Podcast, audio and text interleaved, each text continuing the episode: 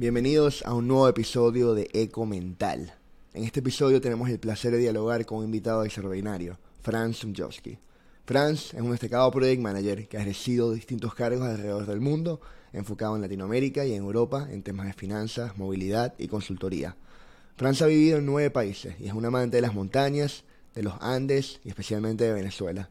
Cree en el poder de la conexión de ideas, personas y proyectos y trae una riqueza de conocimientos que va más allá de lo profesional.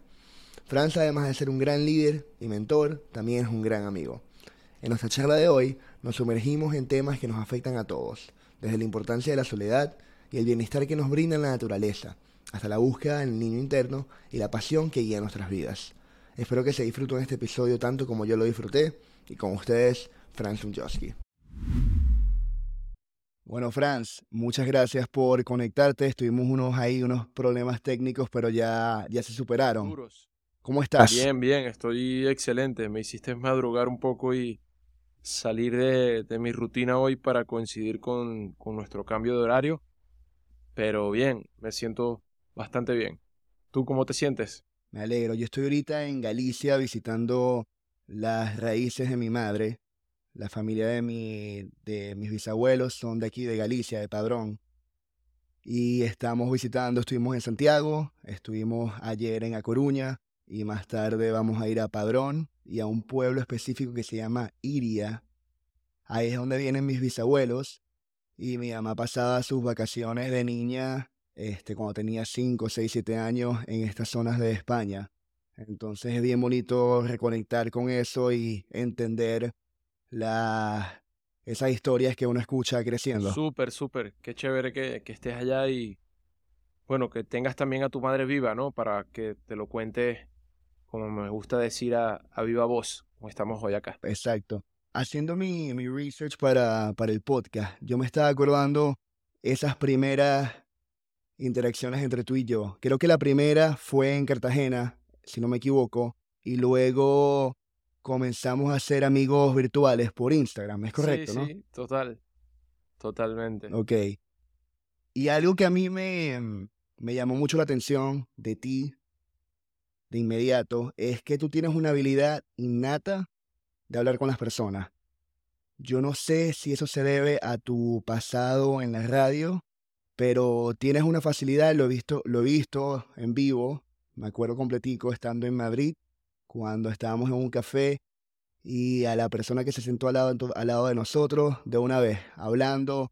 ¿Cómo, cómo haces eso? ¿Cómo, ¿Cómo eso está en ti? ¿Es algo que tenías desde un principio o lo fuiste desarrollando? Yo creo que, mm, como bien tú lo dices, para quien no lo saben, creo que muchas personas no saben esta historia por todo lo que ha pasado en Venezuela eh, nuestro negocio principal que eran las radios. mi abuelo con sus 17, 18 años montó su primera estación de radio en el año 1936. Entonces, yo crecí con esas historias y mm, de cierta manera cuando yo nací el grupo radial era bastante fuerte. Eran cuatro o cinco emisoras de radio en el occidente del país y crecí en un micrófono. O sea, que crecí queriendo hablar en una tarima porque el edificio de la radio eh, es un edificio que fue diseñado exclusivamente para hacer radio, en el sentido que tiene hasta un auditorio conectado los micrófonos de las personas que van a presentar, porque el abuelo se traía a las orquestas desde Cuba y desde México para que presentaran en vivo acá en Venezuela y transmitir desde Maracaibo, Venezuela, para todo el planeta. Y hay, hay, grabaciones muy bonitas de, de Radio Popular diciendo, Radio Popular, 700 kilociclos Yankee Víctor transmitiendo para todo el planeta desde Maracaibo, Venezuela. Y crecí con esas historias, esos eslogans, esos, temas, todos en mi cabeza. Y, desde pequeño yo llegaba a la radio, al estudio de grabación, y me decían, ah, bueno, aquí está Franz, tal. Por dentro decían, bueno, sí, este, este es el hijo o este es el, el, el sucesor, ¿no? Entonces yo sentía una obligación de pararme frente a esa tarima y, la verdad que siempre me paré con mucha seriedad. Entonces, lo que dije no lo dije bromeando. De hecho, recuerdo una vez que me llevaron a un evento de... Mi mamá me inscribió en un evento de marketing digital. En ese momento estaba creciendo el tema de Twitter, estaba creciendo Instagram. Había nacido, pero... ¿Cuántos años tenías? 14. Ok. Tenía como bien 14 joven. años, sí, muy, muy joven. Y me invitan a un evento de marketing digital que se llamaba La Tormenta Creativa.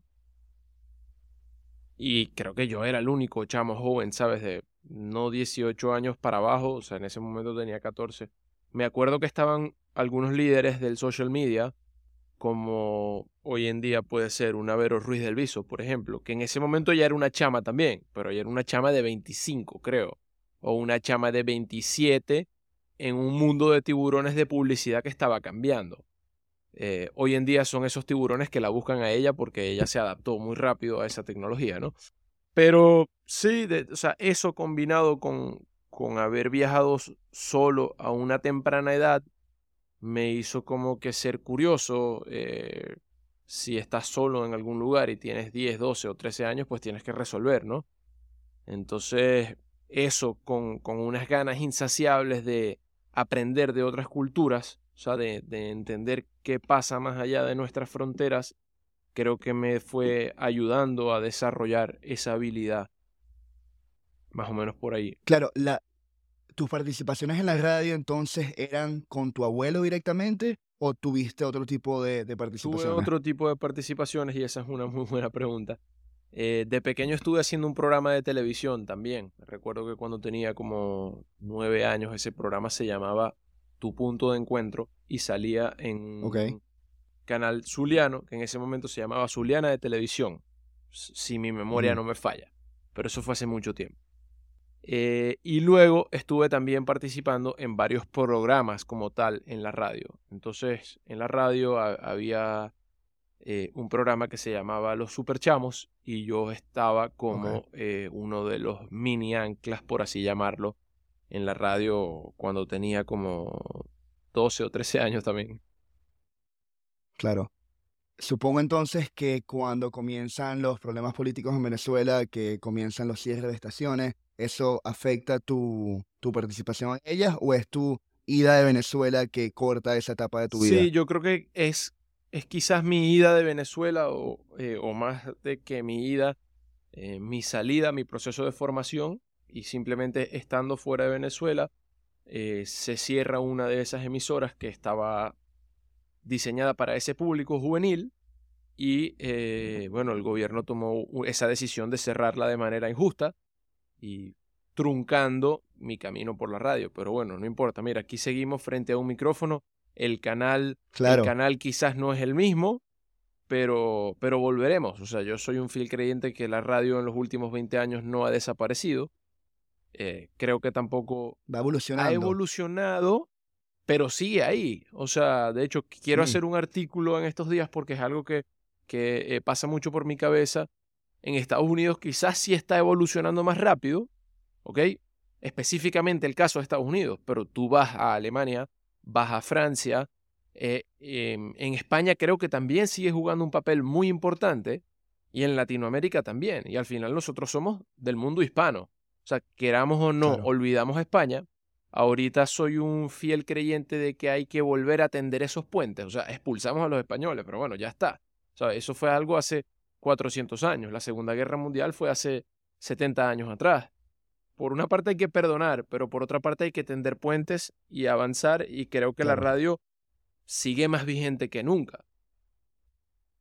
Sí, es interesante eso porque una de las cosas que me dice mi pareja, él es de Alemania, que cada vez que llega a Alemania, lo primero que hace es poner la radio. O sea, para él sigue siendo súper importante ese aspecto de su vida, tanto la parte de la música, los comentarios, cómo te van narrando las historias. Y yo creo que definitivamente con el nacimiento de los podcasts, con la parte de tecnología y las redes sociales, de alguna manera u otra la gente deja de escuchar la radio a veces en el carro, pero sigue siendo sigue teniendo un gran papel.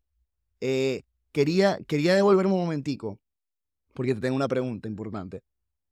¿Qué, qué consejo le darías tú a alguien que quiere desarrollar un poco esa habilidad de, hablarle con, de hablar con extraños? Yo sé que es algo que se hace con la práctica, pero si tuvieses un consejo puntual para alguien, ¿qué, qué sería? Una de mis grandes amigas, em, me recuerdo una vez hace un tiempo, o sea, tu- tuvimos una amistad demasiado orgánica también, eh, un tema que yo llamo un poco las casualidades cósmicas, la conocí en un supermercado. Eh, a partir de ahí, bueno, hemos desarrollado una amistad bastante bonita, bastante fuerte. Una vez nos estamos tomando un café y me dice, mira, yo quiero tomarme un café todos los días con un extraño. Yo le digo, bueno, desarrollame un poco la idea. Y eso que ella me dijo en ese momento tiene todo el sentido del planeta. Y lo he empezado a implementar porque simplemente baja un, o sea, creo que la manera más natural de hablar con un extraño es yendo a un café. Y ese mm. yendo a un café empieza con un buenos días. O sea, tú llegas a un café y dices buenos días. Y no dices buenos días así suavecito, dices no, buenos días. Inmediatamente estás poniendo un setting de educación, de formalidad, de estoy abierto al mundo, e inmediatamente cosas empiezan a pasar y simplemente desarrolla tu, tu, curiosidad. Si ves a alguien leyendo un libro de aviones, pues pregúntale, oye, ¿qué estás leyendo? Creo que tiene que ver un poco también con ser abierto al mundo, pero mi primer consejo es ese, acércate al coffee shop que tengas más cercano y, y ponte a hablar con los que van a ese coffee shop que seguramente tendrán cosas interesantes que contar. Claro, desarrollar la curiosidad, de cierto modo. Eh, Franz, desde que te conozco, y, todas las personas que tú tienes un Substack, tienes un podcast, has aparecido en varias entrevistas y un tema recurrente este, para aquellas personas que te conocen son las montañas. Entonces te quiero preguntar, ¿qué viene a tu mente cuando te nombro la mesa de Snujaque en Venezuela? ¿Lo pronuncié bien? Sí, sí. Sí, vienen, vienen, muchas, vienen muchas cosas. De hecho, has aguado mis ojos, como lo, como lo puedes ver. Eh, son muchos recuerdos.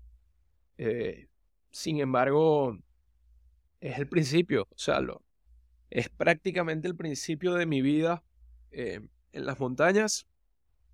Y, y, vienen muchos recuerdos bonitos. sobre todo, fueron mis primeros encuentros con con la montaña. Yo me despertaba en la casa que teníamos ahí de mi familia despertaba a las 6 de la mañana y tenía la cordillera del Alto de Timotes en mi ventana. Yo dormía en la sala con mi hermana y nos desayunábamos una cajita de flips y a veces ella venía, a veces se quedaba durmiendo. Yo tenía como 5 o 6 años y me iba con el señor que trabajaba con nosotros. Era un señor guayú eh, él era huérfano, huérfano a muy temprana edad, y mi tía lo adoptó. Y yo me iba con él caminando, salíamos a caminar, a veces buscábamos a, buscábamos a unos amigos y nos íbamos a caminar. Literalmente el, ejercicio era llegar lo más lejos que pudiéramos llegar. Eh, y eso lo hicimos muchas veces. Recuerdo que había un, un pequeño río y en ese río habían unas, eh, unos árboles de eucalipto muy imponentes que yo los agarraba y me los llevaba a la casa y le decía a mi papá, mira, aquí les traje eucalipto. Recuerdo también una vez que estaba con Alegra solo caminando, eh, sin Jesús, y en esa oportunidad llegamos a una casa de una señora y ella se, se sorprendió tanto de ver a unos niños que, que no eran de ahí, que nos ofreció desayuno nos ofreció un jugo. Entonces, son recuerdos muy bonitos de, de libertad, sin duda. Eh, mm. De libertad y, y de, de entender que ese espacio está ahí para todos, para que todos puedan acceder a él. Y que es libre y que es gratis y que no necesita permiso y, luchar por eso. Luchar porque las montañas sean nuestras. Qué bonito, qué bonito ese recuerdo. Y es interesante porque te, escuché en uno de los episodios con, con Carlos Bustos que mm, una de las cosas que más te llamaba la atención, o reflexionando un poco, es la manera en que las personas de los Andes, las personas de montaña, son generosas. Son, y ahora que lo recuerdo, no fue el podcast de Carlos, fue en el podcast que tuviste con Alfredo, que las personas andinas son generosas, que en la montaña tú tienes que crear comunidad porque tú solo no, no vales, tienes que tener un, un equipo. Y algo que te llamaba a ti la atención era cómo estas personas que no tenían muchos recursos no dudaban en darte un desayuno, darte una arepa, darte un café, que tú has vivido en nueve países, lo leí en tu LinkedIn, y qué, qué contraste puedes resaltar de la parte urbana y del mundo globalizado con ese enfoque en las montañas que tú viviste desde pequeño y que tanto has, amado creciendo? Creo que, mm, de hecho, me, me, pasó ese contraste hace unos meses atrás que estuve en Ciudad de México por temas de trabajo. Creo que el contraste principal es que en la ciudad estamos todos amalgamados, cada quien está hoy en día por todas las crisis que, que se viven en el planeta, tratando de rayar en la medida de lo posible ese, ese dinero, ese dólar, buscando de crear sus pequeños oasis dentro de la ciudad, que sí existen, eso es otro tema para otra conversación. Sin embargo, creo que como tú bien lo has dicho, en la montaña las personas tienen que primero apoyarse y también creo que, o sea, el planeta está, depende de dónde estés, muy poco densamente poblado y tiene tantos sitios mm. hermosos que vivir en un apartamento de 40 o 50 metros cuadrados simplemente para mí no merece la pena, ¿no? O sea, ¿para, ¿para qué vas a hacer eso si puedes estar en un patio literalmente infinito? O sea, tu casa puede colindar con un parque nacional si tú así lo quieres. Entonces tú puedes decir que tu patio de juegos, quieraslo o no, es el parque nacional. Eh, y, y, creo que ahí hay algo muy, muy poderoso eh, en mi caso, eh, he descubierto, o lo descubrí hace un, par de meses atrás, tenía siempre ese dilema, ¿no? Y siempre le decía a mis amigos, bueno, pero es que no sé si prefiero más la, la montaña o la playa. Y a veces empezaba unos slides como de, oh, no, pero ¿quién eres? Preséntate. Y empezaba el slide diciendo, bueno, sé quién soy, pero no sé si me gusta más la montaña o la playa. Ya sé que me gusta más la montaña que la playa. Pero mm, sí, o sea, creo que tienes esa herramienta gigante para, depende de la altura a la que estés, ¿no? Incluso poder cultivar claro. tu propia comida. Eh, luego tienes temas incluso más ancestrales como lo puede ser el fuego. O sea, tú en la montaña mm. eh, puedes tener tu chimenea, puedes salir y hacer una fogata fuera en tu casa. son las conversaciones que se generan alrededor de ese fuego, que es algo ancestral del ser humano, de simplemente impresionarse cuando ve el fuego Creo que yo me impresiono cada vez que veo el fuego como si hubiera sido el primer ser humano que, que logró hacer fuego, ¿sabes? Ese primer cavernícola que descubrió el fuego y que lo empezó a domesticar. Fue como que, wow, ¿qué voy a hacer aquí con este fuego? No lo puedo apagar. Entonces creo que para mí el, el contraste es ese. Hoy en día luchamos por vivir en centros urbanos, pero realmente no nos cuestionamos qué hay más allá de ese centro urbano a pesar de que hoy en día las bondades del trabajo remoto te permiten estar físicamente en otros sitios. Entonces, por ejemplo, si tú estás en Europa, te permite trabajar remoto desde los Pirineos, en España o en Francia, o desde los Alpes suizos o alemanes, por poner un ejemplo. No, definitivamente. Volviendo a otro tema, uno, de tus artículos más recientes en tu Substack, que los recomiendo 100%, los pondremos en los show notes, es, ¿estás triste o deprimido? Y tengo la medicina, sal. Algo curioso de ese artículo es cuando tu amigo te dice la soledad está subestimada. En tu artículo tú lo tocas un poco, pero esto tiene un contraste a lo que estábamos ya hablando, que era la parte de la comunidad en las montañas. ¿Cómo crees tú que influye ese comentario en tus perspectivas de la soledad y ¿Qué tan recomendable es pasar un momento a solas para las personas hoy en día que estamos tan abrumados con todo? Yo creo que es esencial, eh, es esencial pasar o estar, primero estar contigo a solas. Eh, he estado con personas, me recuerdo tenía un amigo que le decía, mira, vamos a cenar, tú y yo. Y de repente yo llegaba a la cena y habían como tres amigos más, ¿sabes? Y entendía, o sea, te, te invité a cenar a ti, no invité a cenar a tus otros tres amigos. Entonces, hoy en día estás tan bombardeado por temas eh, sociales, de redes que se te meten en tu código genético, que se te meten en tu, en tu cerebro, en tu psique, que incluso llevar a alguien para la montaña, o sea, me, me pasó que llevé a unos amigos estos días, no, pero mira, hay wifi en el cuarto. Y le dije, no, aquí, olvídate. Y si hubiera wifi, no te traigo y te, te encierro tu celular en una caja porque aquí no vinimos a usar wifi. O sea, si quieres trabajar, vete para el lobby, trabajas en el lobby y luego te regresas al cuarto. Creo que creo que a la gente le falta soledad, porque cuando tú estás solo, es que tú estás criticando las cosas, cuando tú estás haciendo cosas, cuando tú estás produciendo un artículo, cuando tú estás pensando, cuando tú estás creando un ideal. Sin embargo, yo creo que a, mí me encanta viajar solo, o sea, me encanta hacer solo travel. De hecho, ahorita, Dios mediante, tengo un viaje en un par de semanas y, y me preguntaron, ah, pero lo vas a hacer solo, acompañado, solo, solo travel 100%.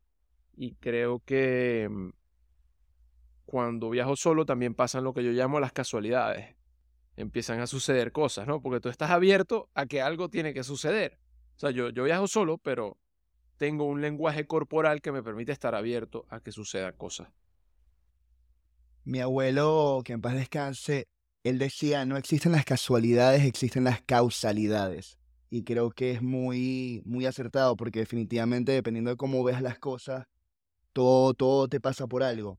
Eh, y yo creo que en la sociedad en la que vivimos hoy, las personas no están cómodas sin estando aburridos. O sea, como que perdimos la capacidad de estar, con nosotros, de estar, de estar aburridos, de estar con nosotros mismos. Eh, yo hice ahorita, hace, hace unos meses, un viaje en bicicleta por las Dolomites, donde estuve cuatro días sin teléfono.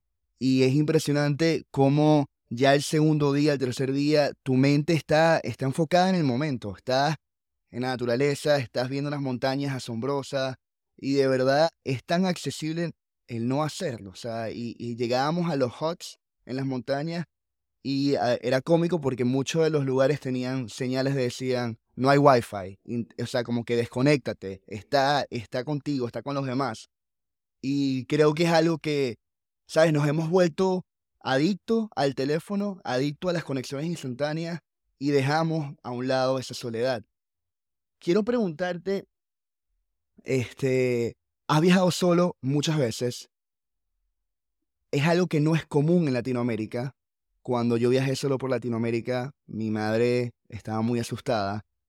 Y aparte de lo que me dijiste de las casualidades cósmicas, ¿qué, qué otra cosa crees tú que la gente pueda aprender y, cuáles son a lo, mejor algunos de los de los misconceptions que existen al viajar solo. No, yo, a ver, yo creo que mm, si algo malo te va a pasar, va a suceder. En el sentido de que no puedes ir por la vida diciendo, no, es que tengo miedo a tirarme en paracaídas, porque si el paracaídas no me abre, me mate. Bueno, esta, me mato, ¿no?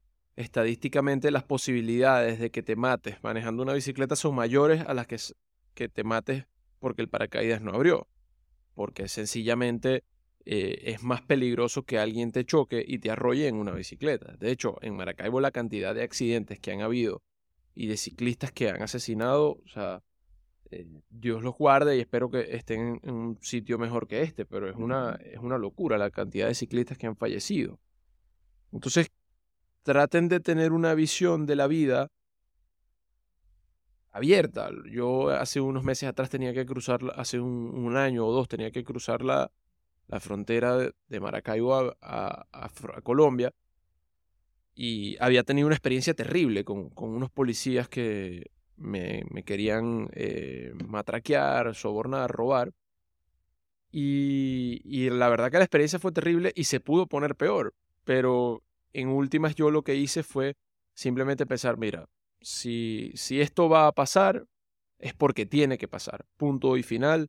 Pero mis ganas de hacer ese viaje, mis ganas de salir, son mayores. Si el tipo llega y me quiere sobornar y me quita mi celular, o sea, ¿qué es lo peor que puede pasar? Que me roben. O sea, no creo que me vayan a matar.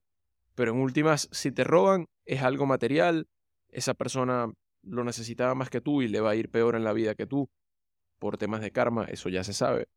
Entonces, Sí, simplemente mi, invitación es eso, a, sean abiertos. O sea, ahorita tengo un viaje que mis papás me preguntó, mira, pero ¿por qué vas a ir a ese país? No, no te quiero, I don't want to spoil it, ¿no? Pero luego hablaremos de eso. Y mi papá, pero ¿por qué vas a ir en ese país? Pero en ese país hay una frontera con guerra y si te pasa algo. Mami, mami, that's it, ¿sabes? Fue el país que escogí y estoy seguro que todo va a salir excelente. Y así como invito a la gente a venir en Venezuela. Aquí este país e-, es, el... Creo que estadísticamente este año ya lo vamos a superar, o creo que ya lo superamos, pero Venezuela es el país que ha sufrido una de las destrucciones más grandes de la historia sin una guerra. O sea, aquí, aquí la guerra ya, sabe, ya sabemos qué nombre y qué apellido tiene. Y no es en vano que hayan 8 millones de venezolanos afuera del país, ni, ni que 80 mil personas estén cruzando el Darién, ¿sabes? estoy buscando una manera de comunicar esto también en un próximo artículo porque creo que tenemos que ponerlo en perspectiva y que no tenemos idea. O sea, el que está viviendo en Estados Unidos no tiene idea que hay 80 mil personas cruzando el Darién para intentar llegar allá. Sin duda. Tú eres una persona que eh, en muchas ocasiones has intentado impulsar el turismo en Venezuela, trayéndote gente de, Europa, lo has hecho ya, si no me equivoco, como en tres ocasiones. ¿Qué, qué ha sido la, cuál ha sido la perspectiva o las primeras este, impresiones de aquellas personas que has, que has logrado traer a Venezuela y, y qué han dicho de nuestro hermoso país? Bueno, a ver, la primera impresión que se llevan es que hay una dualidad muy grande entre el país que se vive en Caracas y el país de Venezuela, ¿no? Entonces, Caracas en sí es una burbuja, es un país, hay mucho dinero rodando, o esa es al menos la impresión que la gente se lleva. Pero la gente cuando sale a ese resto del país se lleva se lleva esa magia del venezolano, ¿no? Esa, esa magia de el oye, te intento ayudar, eh, eh, te doy lo que tengo, te comparto mi plato de comida. O sea, aquí la masa no está para bollo, pero sin embargo te saco uno.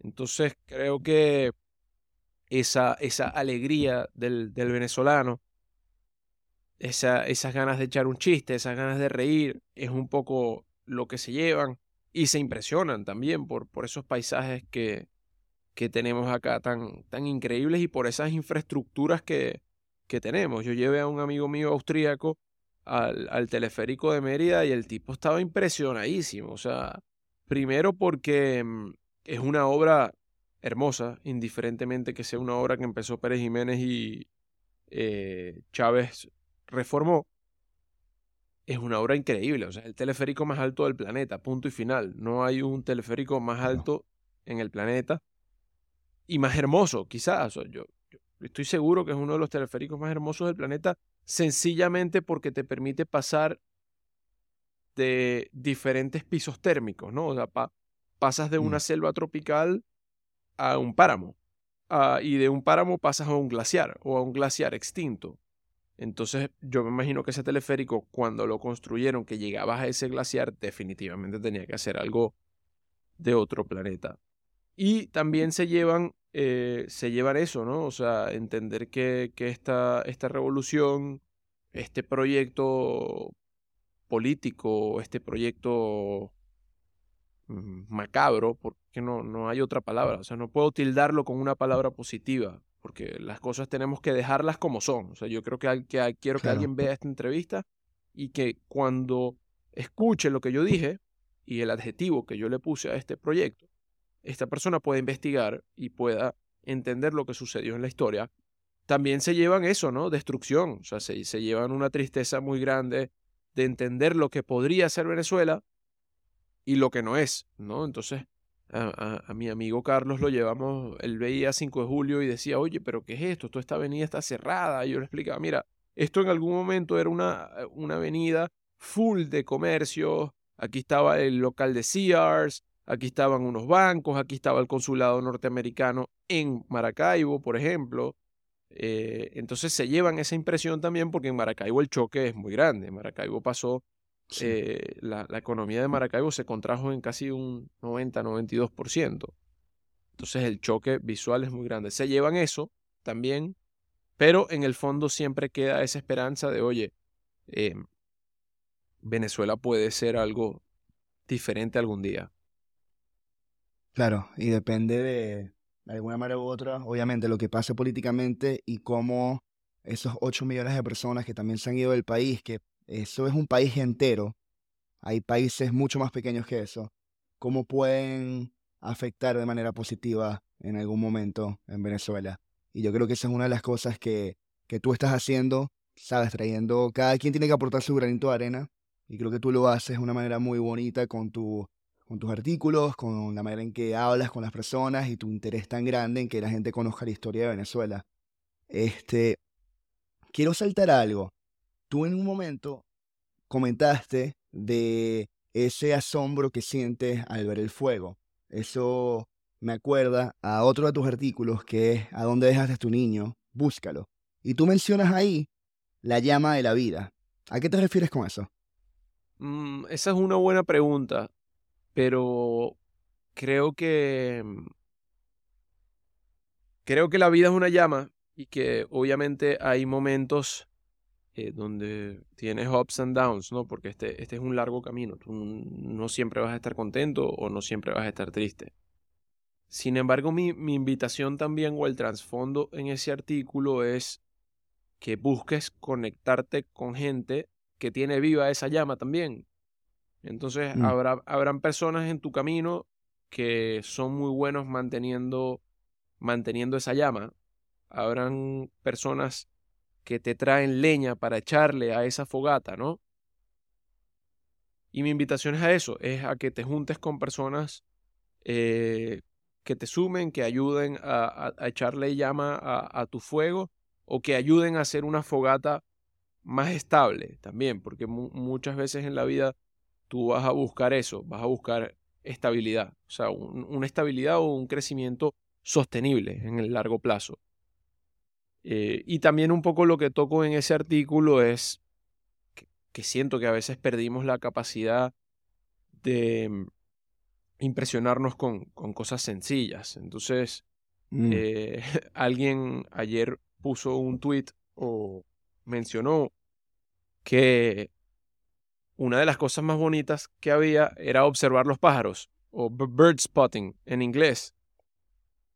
Y, los pájaros para mí son un, algo increíble. Recuerdo que en Cartagena eh, está el aviario nacional. O sea, para los que escuchen esto, los invito a que se acerquen al aviario nacional porque es, uno de, es un santuario de aves. Tienen diferentes tipos de aves, tienen un cóndor o dos cóndores incluso. Entonces, mi invitación es, mira, siéntate, vuelve un niño, qué estabas haciendo cuando eras niño, que te gusta dibujar aviones, por qué te gusta dibujar aviones.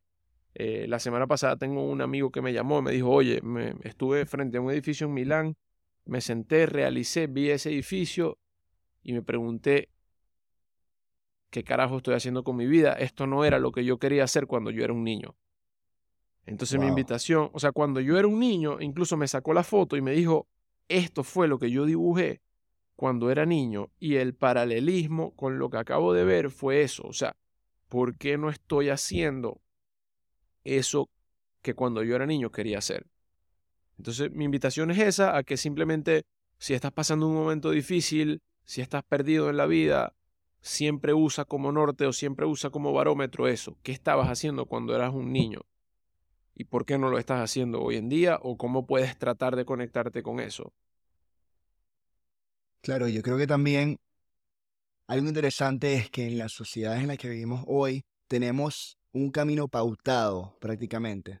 Es decir, yo me gradué de mi, colegio, me fui a los Estados Unidos, estudié en la universidad, conseguí mi trabajo, pero ya cuando ya yo tenía cuál era mi next step ya pautado, ahí fue cuando el Freddy ese momento cayó en crisis y dice, ok, ya va, ¿es esto lo que en verdad quiero hacer con mi vida? Ahí, sobre todo hablando y viajando y entendiendo las distintas perspectivas, te das cuenta que hay muchas maneras distintas de vivir la vida y es eso, cómo, cómo, cómo poco a poco vas descubriéndote a ti mismo y descubriendo el camino mientras vas andando. En México hay un dicho muy bonito que dicen caminando y andando. Entonces, entonces caminando y andando también vas aprendiendo, pero no vas a aprender si no sales, o sea, si no sales de ese círculo vicioso de que haces los mismos planes. O sea, tienes que tener un poco de, de atrevimiento, de riesgo, de decir, oye, me voy solo a este viaje, o voy a explorar esto que no había explorado. Eh, porque si simplemente sigues en ese booklet, eh, ese booklet las probabilidades es, es que termine mal, ¿sabes? Sí. O quizás también dejar alguna amistad que, y esto a lo mejor suena fuerte, pero dejar alguna amistad que ya no te está sirviendo. Yo creo que hay, hay muchas cosas en la vida que sirven un propósito durante un tiempo, pero nos cuesta dejar cosas que ya sabemos que ya no nos están sirviendo. No que todo nos tenga que nutrir, pero definitivamente hay anclas y hay motores. Total. Y en la vida hay que aprender a identificar quiénes son las anclas y quiénes son los motores. Este, tú eres una persona que entraste recientemente relativamente a mi vida y creo que nuestras, nuestra amistad durante estos cortos años han sido de motores. Cada vez que yo hablo contigo es una estimulación muy grande y creo que las personas tienen que encontrar esas personas en su vida para poder seguir adelante y sobre todo salir de esos huecos en los que a veces nos metemos. Sí, hay un libro que quiero traer a colación eh, que también te ayuda a identificar esas personas, porque no las puedes identificar si no eres consciente. Entonces todo empieza Mm. desde la conciencia. La conciencia empieza desde yo quiero mejorar, quiero ser un mejor ser humano. Mm. Y, y hay un libro que se llama El Mundo Amarillo de Albert Espinosa, que lo puedes dejar también en las notas de la entrevista, que también se trata de, de identificar, o sea, tú puedes identificar un grupo de amigos que te nutre, pero también puedes identificar un grupo de personas que quizás no son tus amigos, pero son unos conocidos que en cierto momento te dan unos insights muy, muy valiosos. Entonces, esos son los amarillos. Tienes que aprender a identificarlos para sacarles el mejor provecho. Entonces, un amarillo puede ser esa persona que conociste en un tren, que está sentado enfrente de ti y que te dice algo que te cambia la vida. O yo, yo me acuerdo que yo estaba en un tren yendo desde Viena para Innsbruck, sentado con tres señoras bastante mayores, y esas tres señoras me dicen, "Oh, ¿de dónde eres? No, me llamo Franz. ¿Y de dónde eres? De Venezuela, en serio. ¿Y no hablas alemán? No. Me dicen, no, mira, tú, tú tienes que aprender alemán. O sea, de aquí para Innsbruck son cuatro horas y 45 minutos. Tenemos cuatro horas para hacer lo, lo mejor posible para enseñarte alemán. O sea, No vos no te vais de aquí sin que vos aprendáis algo. Entonces son ese tipo de personas y conversaciones. Yo todavía tengo por ahí el número de la señora.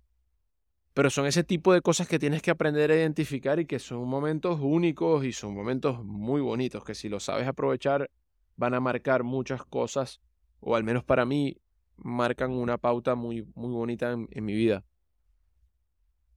Yo supongo que este viaje fue antes de que tú aprendieras a hablar alemán, porque tú hoy en día hablas alemán. Sí, yo estaba viviendo en, en Viena y en ese momento la, la carga de trabajo era bastante alta, no me daba tiempo, literalmente yo solamente salía, sabía decir Hallo, Auf Wiedersehen, Tschüss y ya.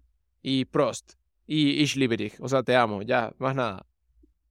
Pros, muy Sí, importante. entonces, eh, esa señora, ese, ese cuento fue muy bueno porque adem- además ellas estaban sentadas en un, en un club sitting de cuatro, ¿sabes? Que es como los dos, dos asientos, dos asientos y la mesita en la mitad. Y Ajá. eran tres señoras y tenían un, un, un morral tirado en el cuarto asiento en el que me iba a sentar yo. Y entonces, antes de que alguien llegara, ellas te escaneaban como para ver si lo dejábamos que se, se sentara o no.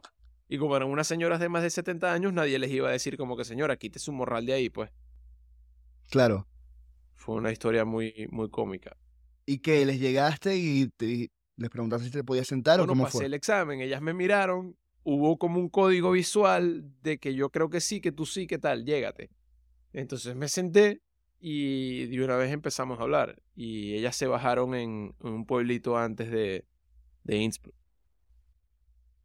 Qué bonito. Esas son las, las causalidades cósmicas, como tú dices, que es la importancia de, de- viajar y conocer. Em, quiero saltar a otro, ahora a un artículo que publicaste, bueno, lo leí esta mañana, lo publicaste anoche. Este es lo que necesitan los jóvenes latinoamericanos, una visión necesaria en este mundo globalizado. Y te quiero preguntar, porque voy a dejar que la gente lea el, artículo, que está bastante interesante. Teniendo en cuenta tu experiencia, ¿qué consejo le darías a los jóvenes que estén escuchando en Latinoamérica de cómo prepararse para el futuro? Pero la siguiente pregunta que me interesa un poco más es ¿qué consejo deberían ignorar? Yo creo que empiezo por la segunda. ¿ok? Vale. La segunda es ignora lo que te dicen. Entonces, Mm. si, si haces lo que hacen todos los demás, vas a tener los mismos resultados. Y vas a terminar probablemente en una pasantía que no te guste, eh, en un trabajo que no te guste y con un jefe que no te guste, por, por completar la frase, ¿no? Sin embargo, voy a, a reencauzar esto y voy a llegar a qué es lo que yo considero que es indispensable, el inglés. El inglés hoy en Mm. día se ha vuelto necesario. Tú llegas a un país en, en, en la India, casi todo el mundo o una gran parte de la India te habla inglés, por eso es que compiten con el planeta, son el segundo país en habitantes más grandes del mundo después de China. De hecho, creo que van a pasar a China. Eh, no me acuerdo de la estadística, pero están creciendo demasiado. Entonces siento que los jóvenes de, Latinoamérica, incluso cuando viajo por pueblitos eh, y en algunas ciudades, estamos un poco desconectados. O sea, Latinoamérica, por, por ser una sociedad de castas inicialmente, en algún momento de la historia, por lo que los españoles transmitieron, no es tanta gente la que tiene una muy buena base de inglés. Claro. Sin embargo, los latinoamericanos somos muy recursivos. Tú a un colombiano le dices, mira, fabrícame, no sé, el- lo que tú quieras. Te voy a poner un ejemplo. Los colombianos se copiaron una marca que se llama American Eagle y crearon una que se llama Americanino. Entonces los colombianos son muy buenos copiando y recreando o copiando y reinterpretando. Son muy recursivos. Por eso es que han triunfado mucho en este mundo tecnológico. Pero ¿dónde fallan? Quizás fallan con el inglés. Entonces mi invitación es, oye, ¿quieres mejorar tu calidad de vida? ¿Quieres mejorar la situación de tu familia? En este mundo globalizado tienes que saber inglés. Si quieres recibir turistas, tienes que saber inglés. Yo llevé a Félix, el amigo Mm. mío, para Adícora y no había un instructor de kite en Adícora en ese fin de semana que supiera inglés y Félix no habla español. Entonces, entonces queremos estar preparados para recibir turistas, tenemos que hablar inglés. Eso por un lado. Por otro lado, también creo que la, esa cultura de pasantías eh, o esa cultura de un work, eh, sí, como que un, un visiting analyst o un co-op, lo que llaman en Estados Unidos, no la tenemos en Latinoamérica y creo que es justa y necesaria. O sea, tú, tú cuando te gradúas quieres tener dos o tres ofertas de trabajo, pero es que el trabajo no te va a llover del cielo. De hecho, incluso en mi misma universidad hay una oficina donde tú puedes acceder y hay algunas ferias laborales, pero yo no creo que sea la mejor manera. Tú lo que quieres es ir descubriendo qué te gusta y qué no te gusta. Entonces, la, la única forma en la que tú descubres eso es saliendo al mercado laboral y persiguiendo tu curiosidad. Entonces, mi consejo es ese, es persigue lo que a ti te gusta. Si te gusta la carpintería, vete a una carpintería, señor, ¿puedo trabajar acá? ¿Cuánto pagan? No, no, es que yo no, no pago nada. Eh, pero bueno, si trabajas aquí dos meses, te pago por comisión. Y es un Claro. ganar-ganar, ¿sabes? La gente muchas veces piensa en el dinero, pero también es eso, o sea, atrévanse a, a preguntar. Yo eh, trabajé en, en una startup en Colombia, al salir de ahí quería trabajar en otra de movilidad, me acuerdo que quería trabajar en Cabify. Realmente creo que no lo hice porque no fui lo suficientemente testarudos, en el sentido de que Mm, sean, sean necios en ese aspecto, ¿no? O sea, se- sean necios con lo que quieren. Muchas veces la pers- las personas van a contratar por determi- determinación. O sea, mira, este chico quizás no es el mejor candidato. Yo por lo menos contrato así. Este chico quizás no es el mejor candidato. Quizás es un, quizás es un filósofo y es un data analyst. Y en el otro lado tengo un data scientist que tiene cuatro años. Yo prefiero contratar al filósofo y data analyst porque es una esponja. O sea, viene recién graduado y además es filósofo y, y la diversidad es única en el mundo. Y te va a traer otro aspecto, Sí. otro, otra. Yo, yo creo que hoy en, día, percepciones. hoy en día te están diciendo, no, pero es que te tienes que enfocar mucho. Tú tienes que enfocarte en la vida, como todo, porque en la vida es un camino largo y de intereses compuestos, pero creo que no hay nada más bonito que, que la diversidad. O sea, di- dime tú si alguien que tenga un perfil de músico, filósofo y, y data analyst no te va a traer más a un equipo que un data analyst puro. ¿Sabes? Creo que, que hay un tema así y, y persigue, o sea, persigue, pide, pide. O sea, otro consejo es pide. O sea, no, ¿qué tal? Que están pagando muy poco. Bueno, pregunta si puedes ganar más, porque creo que también hay, hay una fragmentación muy grande entre los ingresos de las empresas en Latinoamérica, no en todos lados, ojo, pero están pagando talento muy mal. Y eso sí lo he visto. O sea, hay, hay, hay, hay personas que simplemente están trabajando por unos sueldos que no tienen sentido. Entonces, pide, evalúa, sé curioso, estudia inglés y estoy seguro que, que vas a tener muchas oportunidades. No te rindas. O sea, hoy en día las herramientas que hay como Fiverr, Upwork y todos estos marketplaces para que tú vendas tu creatividad o vendas tu conocimiento son, son infinitas. O sea, puedes, puedes hacer lo que sea. Desde mi amigo el doctor Quesero que está en Nueva Zelanda vendiendo cursos para enseñar a la gente a hacer queso. Literalmente tú, tú escoges tu camino, pero ese camino no lo vas a poder escoger sin hablar inglés. Estoy de acuerdo contigo. Tú eres una persona que lees mucho. A cada rato estás recomendando libros y te quisiera dar la oportunidad para hacerte una pregunta específica. ¿Cuál es el libro que más has regalado y por qué? Bueno, esa pregunta es fácil.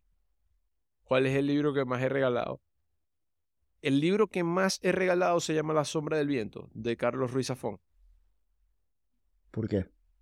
Porque creo que es un libro que, de hecho, creo que ha ganado varios premios literarios de mejor novela en la literatura castellana, etcétera, etcétera, etcétera creo que para alguien que se quiere adentrar en la lectura, es un libro muy bueno.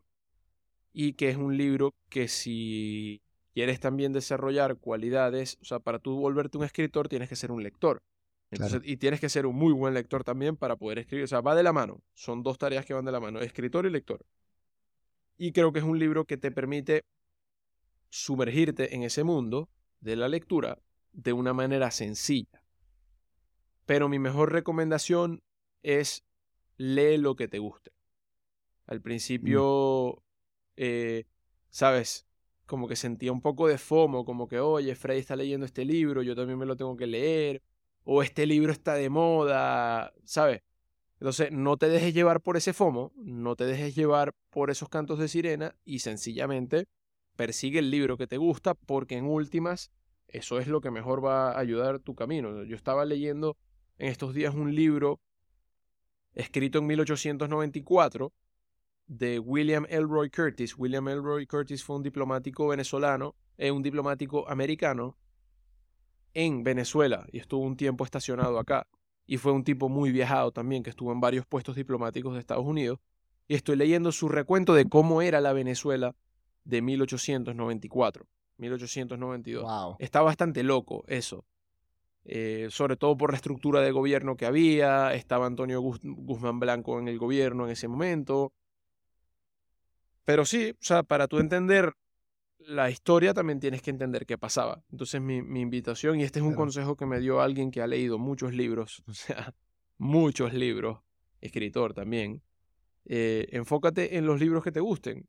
Eh, y también, sí, sí, enfócate en los libros que te gusten y regala libros siempre que puedas. Mm. Los libros no, no merecen estar solos, abandonados en un, en un rack eh, o en una biblioteca o en un basurero. Merecen estar buscando unas mejores vidas. Sin duda, los libros son ventanas a otras historias que no conocemos. Creo que es Naval Ravikant, que creo que también te leíste su libro, El Almanaque, que él dice que si un libro no te atrapa, déjalo. Total. Que, que no hay, no, la vida es muy corta para leer libros Total. malos. Sí, sí. Y, y creo que eso es algo súper importante porque hay veces que a uno le recomiendan un libro y sencillamente no te atrapa, pero te puede atrapar más tarde. hay, hay muchos libros interesantes, hay muchos libros buenos que no los puedes soltar una vez que los agarras. Y yo creo que es eso, como tú dices. Encuentra lo que te interese, desarrolla esa habilidad y ya de ahí eso sale solo. Va mucho con el, la línea de Naval de encontrar tu nicho también, ¿no? Que en la vida tú vas, a encontrar tu, tus nichos en todas partes y va a depender del momento en el que te encuentres en la vida.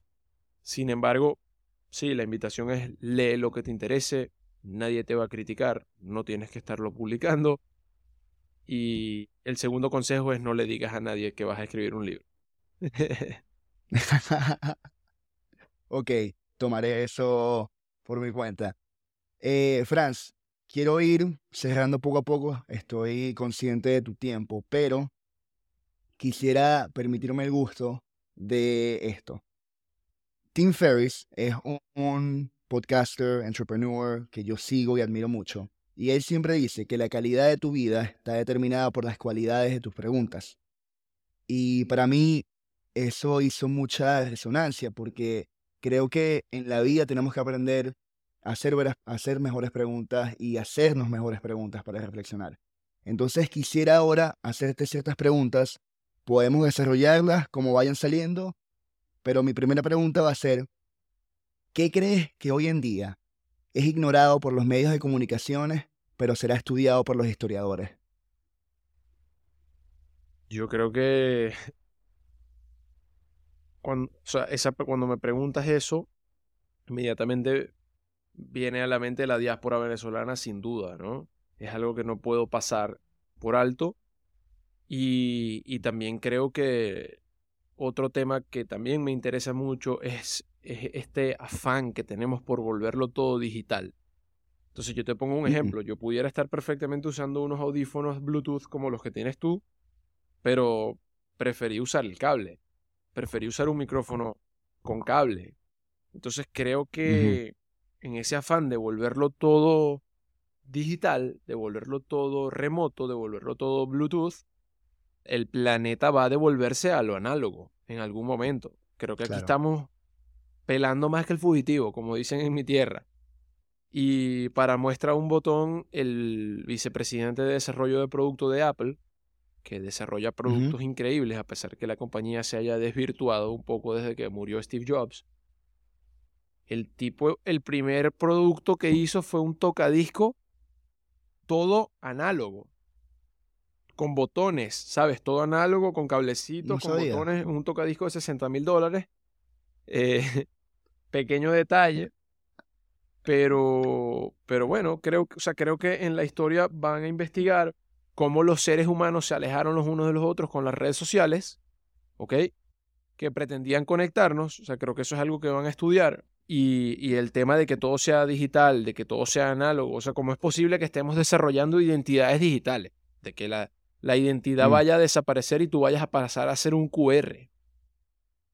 Claro. Un QR que el papel de tu pasaporte, mira, aquí está el pasaporte, aquí está la cédula de mi bisabuelo cuando llegó a Venezuela en el año 1960.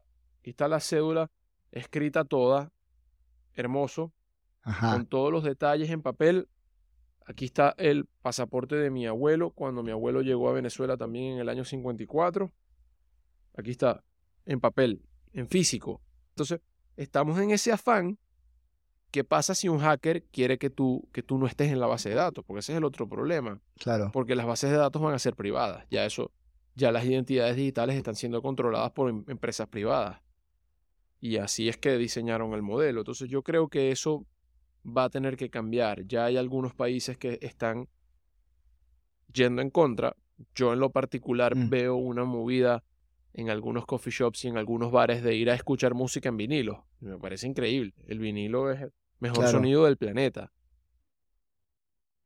Hay un, hay un coffee shop en Madrid que creo que tú me recomendaste, Awesome, donde los fines de semana no permiten a la gente trabajar. No hay wifi, creo que lo quitan, o sea, es como que para que la gente definitivamente esté más, más en persona.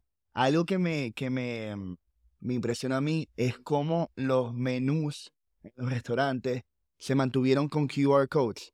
Es como yo no quiero ir a un, a un restaurante donde tenga que escanear el menú y tener que verlo con el celular cuando la idea es estar en persona y con algo sí, yo le hago, la, le hago la cruz a los sitios con QR y les tengo la guerra montada.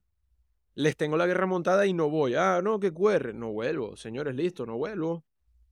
Y no vuelvo por... Y tú te pones a ver... le están quitando trabajo a la pobre gente de la imprenta. Entonces, o sea, ya tú con el QR estás quitándole un trabajo a alguien. Y esta, esta concepción empezó después, ¿no? Ya después de que les dije cuatro veces, no, que no tengo QR, no tengo Wi-Fi, no tengo celular. No, yo te lo enseño. No, amigo, es que yo tampoco quiero que tú me lo enseñes. Yo quiero el menú en físico. Claro, quiero sentirlo. Quiero sentirlo, quiero tocarlo, quiero palparlo. Y, y muchas veces, de hecho, aquí, don, por aquí tengo unos poemas que estaba imprimiendo. Por ahí tengo un, problema, un poema muy bonito que se llama Vuelta a la Patria. Que creo que también es una, una invitación para la gente que, que, que, son venezolanos, sobre todo, que se conecten con, con esas palabras de Juan Pablo Pérez Bonalde. Y, mm, y, lo imprimí en físico porque ¿por qué me lo voy a leer en papel si tu su cerebro retiene mejor en físico? End. Definitivamente. Yo cuando estudiaba para la universidad, yo tenía que escribir mis notas. Había mucha gente que lo hacía en la computadora, pero para mí hay algo del proceso de escribir a mano que, que cambia las cosas. Sí. Ok, mi siguiente pregunta. Si pudieses tener una gigantesca valla publicitaria, hablando metafóricamente, donde millones de personas pudieran ver un mensaje, ¿qué escribirías en ese mensaje y por qué? Puede ser una palabra, un párrafo, una imagen, ¿qué pusieras? Me recuerda un poco la carretera entre Ciudad de México y San Miguel de Allende, o Ciudad de México y Querétaro, que hay un, un anuncio que es de la compañía de seguros GNP que dice vivir es increíble. Wow. Eh, y yo probablemente pondría una valla con un Tintín, porque me encanta Tintín, con su perrito Milú, y pondría en esa valla ¿qué harías o en qué trabajarías si no fuera por dinero? Mm. Esa pudiera ser una y la, y la siguiente sería a quién le querías decir algo que no se lo dijiste porque estás molesto con él. Ya está. Dos vallas. Lo, dos vallas, me encanta. Lo, lo bonito de tener el niño interno activo con Tintín y lo importante de no, de no mantener grudges en inglés. ¿Cómo se dice grudges? Sí, rencores. De mantener, es, de mantener rencores. Hay que, hay que soltarlo. Ok, vamos terminando. ¿Cuál crees que son los cigarros de hoy en día? ¿A qué me refiero con esto? Hace unos años los cigarros comenzaron a ser negativos y hoy en día sabemos que los cigarrillos son súper dañinos para la salud. ¿Qué crees hoy en día que es el equivalente a ese concepto? Instagram. Las redes sociales. Sí, sencillo, Instagram. Creo que es que son demasiado adictivas por la manera que están diseñadas. Mm. Creo que el, el hit y depre de dopamina, o sea, el, el dopamine seeking que te genera una red social es creo que igual o mayor al del cigarro. O sea, lo, lo, lo podemos investigar, ¿ah? Pero creo que van ahí parejitos. O sea, eh, normalmente la dopamina actúa en el seeking, en la búsqueda, cuando tú estás buscando esa droga, ¿no? Tú estás buscando ese like, tú estás buscando ese scroll, estás buscando saber. Creo que hoy en día eh, Instagram es sin duda una de esas drogas. Hoy en día los vapers también, eh, también lo son, pero va muy en, línea con lo del cigarro. Así que sí, mi, mi, invitación es a detoxificarse del Instagram cada cierto tiempo. O sea, yo particularmente lo borro cuando no lo necesito porque incluso se vuelve overwhelming, se vuelve agotador. Simplemente lo de es un poco cansón. Sí, lo descargo cuando necesito subir algo y ya. Y te permite continuar enfocado en tu camino. Yo la práctica que estoy haciendo, porque ya estuve casi un año sin Instagram, lo pienso usar otra vez, ya, ya con el podcast, utilizarlo nada más en la computadora no tenerlo en el teléfono, porque yo creo que ahí es cuando tú comienzas a ver que la gente... Es interesante, Franz, porque tú a veces estás cenando y ahí es donde más lo veo. Estás cenando con alguien, de repente la persona se va para el baño y lo primero que haces es agarrar el teléfono para ocupar ese espacio. mientras la persona... Llenar el, espacio, llenar el vacío, desde que, desde que se va al baño hasta que vuelve. Y volvemos y lo atamos otra vez con lo del principio. Estamos incómodos con, con el aburrimiento. Ok. ¿Cuál es el sentido de la vida, Franz? Y con esto me gustaría comenzar a terminar. Para ti, ¿qué, qué es lo que tú ves ahí? ¿Cuál es el sentido? Bueno, esa es una pregunta muy, muy grande que no, no te puedo responder, pero definitivamente sí, sí creo que al menos uno de los sentidos en la vida está en, en resolver problemas. Ok. Y sobre todo en tratar de resolver problemas que la humanidad tenga. O sea, de hacer que esta vida sea más pasajera, ¿no? Y ahí vas con uno de Mm. los principios del budismo relacionados a la compasión. ¿Ok? Y lo ato porque empecé a leer sobre ello hace poco, con el documento que me pasaste. Y creo que está en eso. O sea, tú, tú puedes vivir tu vida tranquilo. Eh, la verdad que todavía no sabemos qué es la muerte, pero no creo que un camino diseñado por una empresa sea el camino correcto. Porque al final ese es el camino que la empresa quiere para su beneficio económico. ¿Ok? Claro. Entonces creo que mi, mi invitación y, y el éxito que he visto en muchas personas es simplemente, ahí voy aquí, aquí voy a sacar mi mexicano, güey, persigue lo que te guste, persigue lo que te parezca chingón. Eso puede ser, eh, eso puede ser desde hacer mostaza. a- hasta esta semana vi un emprendimiento de unas chamas que están haciendo miel en Monagas, que son una familia. Voy a buscarlas para ver cómo las entrevisto. Pero sí, o sea, per- persigue lo, lo que te guste y trata de ayudar a los demás. Eso son, eso para mí es el sentido de la vida. O sea, persigue lo que te guste, trata de ayudar a los demás y, y trata de vivir en armonía con la naturaleza. Esos serían los tres, los tres Mm. pilares. Y, y creo que a la gente a veces se le olvida que esta, esta sociedad en la que estamos viviendo ahora es muy nueva. O sea, los seres humanos llevamos en el planeta Millones de muchísimo años. tiempo por eso. Y, y es ahora que estamos en una sociedad moderna como la que vivimos, conectados por el Internet, pasamos ocho horas sentados, si trabajas en, una oficina, te la pasas adentro de tu casa, no estás en la, no estás en naturaleza. Definitivamente, yo creo que ese es le- el, el incremento de ansiedad que estamos viendo en la actualidad, la, la depresión que estamos viendo en la actualidad. Sí, yo, yo, yo creo que muchas, o sea, se ha perdido el sentido de pertenencia, ¿ok? Y el sentido Mm. de pertenencia se ha perdido porque estas nuevas estructuras sociales están rompiéndolo, ¿ok? Creo que esto es algo que sí se va a estudiar. Y creo que eso es algo que ya se está estudiando, solamente que no se ha publicado, porque de nuevo, la historia tarda 20 años para que tú evalúes un suceso y lo catalogues como histórico. O sea, para yo decir que esto es historia, tienen que pasar 20 años. E- Eso, eso era así hace Claro. 10 años cuando yo escribí mi monografía. Hoy en día quizás haya cambiado.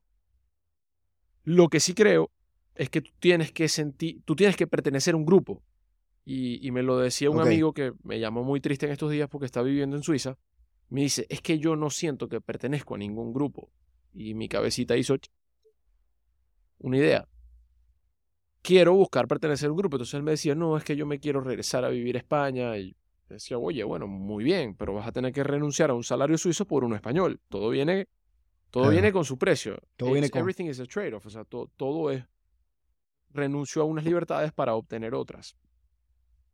Y creo que la necesidad del ser humano de, perter- de pertenecer a una tribu es innata. Y, Claro. que, y que eso en estas ciudades, en estas estructuras nuevas que, como, como estructura, ¿no? De estar 8, 10 horas, 12 horas, 13 horas si estás en Londres o en Nueva York trabajando en finanzas, metido en una oficina, cambia totalmente ese instinto del ser humano de, de- de pertenecer y de, y de formar a una tribu. Entonces, creo que mi invitación es eso también, a, a buscar escoger tu tribu, a buscar escoger esas personas con las que quieres compartir, a invitarlos un fin de semana a irse a una casa de campo, a meter todos, todos los celulares en una caja, a, a hacer fuegos, a salir a, a- a caminar y bueno, to- tomarse una copa de vino, eso no tiene nada de malo. Creo que tenemos muchos años, por no decir más de miles, tomando vino y creo que no, no, no tiene nada de malo. O sea, ¿sabes? Quizás algunos problemas tendrá para la salud, pero, Como todo. Todo en exceso es malo. pero tampoco hay que satanizarlo, ¿sabes? Tomarse una copa de vino no, No tiene nada de malo. De hecho, en las Blue Zones, o en este, este, este tópico lo estoy también investigando ahorita, en estas zonas azules, que son las zonas más longevas del mundo, y que hay un componente también de felicidad, casi todos toman alcohol, ¿sabes? En todo el Mediterráneo se toma una copa de vino al día. Claro, yo creo que, yo creo que el problema es que la gente quiere después aprobar sus conductas excesivas con este tipo de razonamiento. Pero definitivamente, todo en exceso es malo, pero nada, de vez en cuando todo cae bien. Y recalcar la importancia de la comunidad. Yo creo que hoy en día sí se puede, sí se puede usar las redes sociales para ir encontrando tu, tu comunidad. Llegas, de nuevo, llegas nuevo a una ciudad y unas maneras, hay, hay muchas maneras de encontrar tus nichos, tus intereses. Hay grupos para todo. Hay aplicaciones como Meet Me donde puedes encontrar grupos. Yo en Madrid he encontrado grupos para meditar, grupos de hacer yoga, grupos para salir a bailar. Es impresionante porque así como tú estás pasando por este momento, hay millones de personas también pasando por un momento parecido. Entonces es encontrar esas, esas personas y no quedarse en tu zona de confort en tu casa sin, sin salir a arriesgarte. Este, bueno, Franz, esto ha sido un gran placer para mí.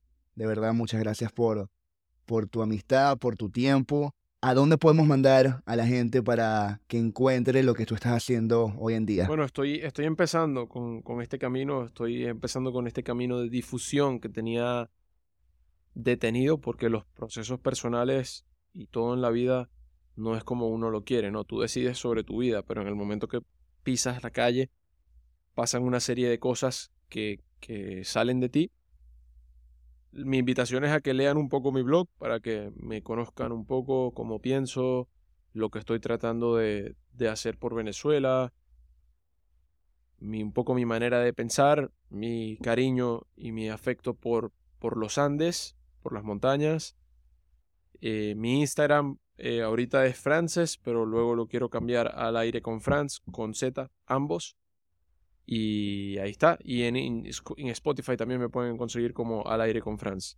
Así que los invito a que, bueno, se suscriban, me dejen un comentario, que si quieren hablar conmigo me escriban, porque siempre lo he dicho, mis puertas están siempre abiertas para, para ayudar a esa persona, para dar ese pequeño consejo o para darte ese pequeño empujón a ayudarte a sacar lo mejor de ti.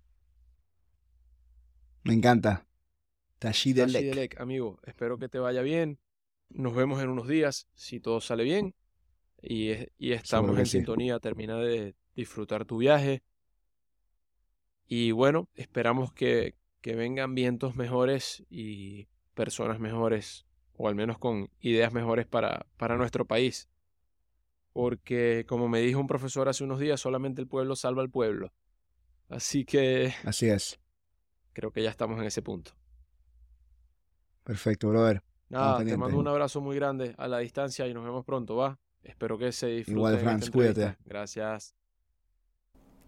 Y así llegamos a otro final de Eco Mental. Espero que hayas encontrado algo que te inspire, te haga pensar o simplemente te entretenga.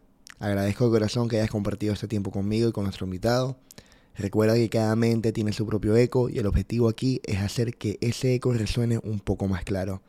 Si quieres apoyar este proyecto, te pido que te suscribas al canal por Spotify, Apple Podcasts y YouTube. Y otra manera de apoyar es compartiendo el contenido con alguien que creas que le pueda conseguir valor. Si me ves en las redes sociales, interactúa conmigo para llegar a más personas. Y como ya dije, estoy abierto a feedback para seguir mejorando. Así que si tienes algo que decir, la mejor manera de contactarme sería por Twitter o Instagram. Muchas gracias.